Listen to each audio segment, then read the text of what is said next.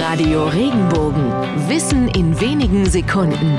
Alltagsfragen leicht erklärt. Was war zuerst da? Das Feuerzeug oder das Streichholz?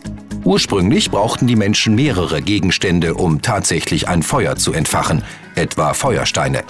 Das Feuerzeug, so wie wir es heute kennen, hat einige Vorläufer.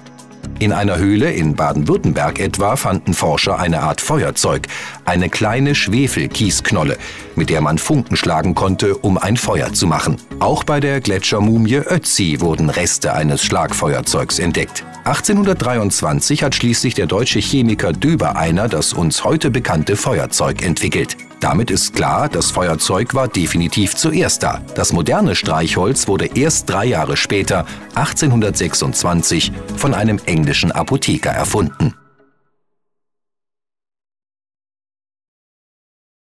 Wenn dir der Podcast gefallen hat, bewerte ihn bitte auf iTunes und schreib vielleicht einen Kommentar. Das hilft uns sichtbarer zu sein und den Podcast bekannter zu machen. Dankeschön.